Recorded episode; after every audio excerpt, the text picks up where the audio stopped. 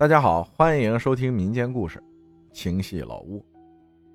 阿浩你好，今天继续分享我经历的那些鬼事。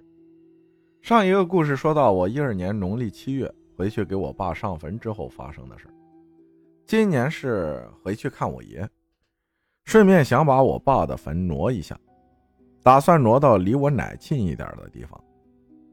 我家那边现在山上也不让随便埋了。而且我爸之前那个坟上山太难了，考虑到我老叔年纪也大了，上山不容易，所以这次索性给挪了吧。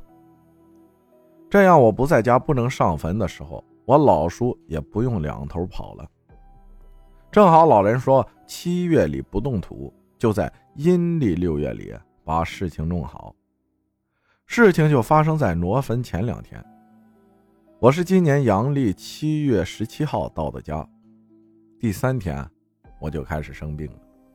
说来也怪，我起炸腮了。这个病是我小时候六七岁的时候经常得的，十岁之后就没得过。在北京这么多年也没得过，觉得不耽误吃饭，也就没放在心上。可是又过了两天，我觉得越来越大，还特别硬，还很疼。我就去我家市里的传染医院了，拍了个片大夫说里面有结节，估计就是炎症吧。他也没让我吃消炎药，就给我开了一种外敷的药。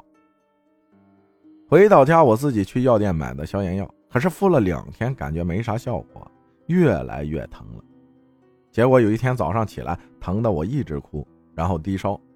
我没有吃退烧药，我以为低烧就是有病毒，用自身的免疫力抵抗一下。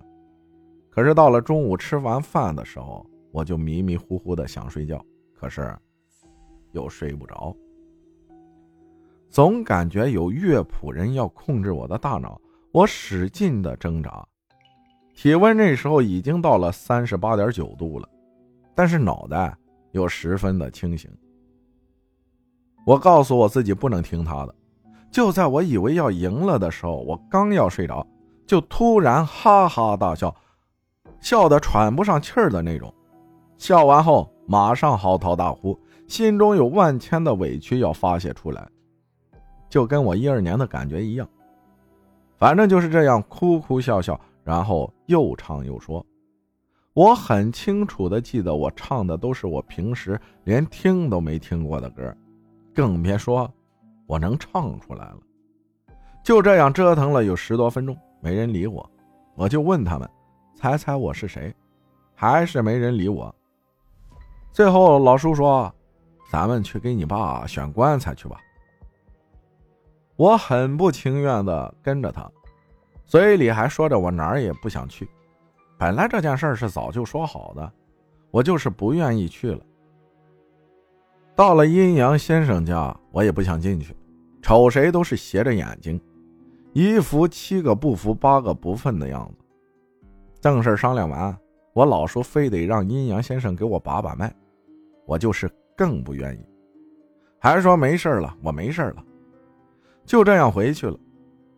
路上路过我从小长大的老房子，爷爷奶奶卖房子的时候啊，我不在家，从那天起我就没进去过，心里总像有个疙瘩，每每做梦都是小时候回到那个家。或者周围发生的事情。这次进去一看，里面居然没人住了，要拆迁了，上缴了，所以那一片的房子都荒了，没人住了。我直接走了进去，老叔在后面喊我，我就跟听不见一样。进去之后，我就嚎啕大哭，看见里面的每一处仿佛都有我奶奶的身影。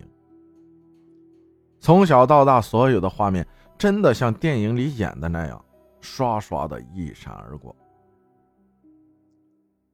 哭了几分钟，突然就感觉我又是我自己了，心里那个疙瘩好像瞬间解开了，心情也好了，也不胡言乱语了，就坐着摩托车跟我老叔回家了。到家之后，我还是高烧不退，睡不醒。老叔赶紧去给我买了退烧药，吃完药还没有五分钟就开始退烧了。我觉得我又活过来了。浩哥，听你的故事都是听别人说是可以看见鬼的，为啥？我遇到的都是看不见的东西。感谢四如千雀哥分享的故事。人要能做到不纠结放下，就已经是很不错了。感谢大家的收听，我是阿浩，咱们下期再见。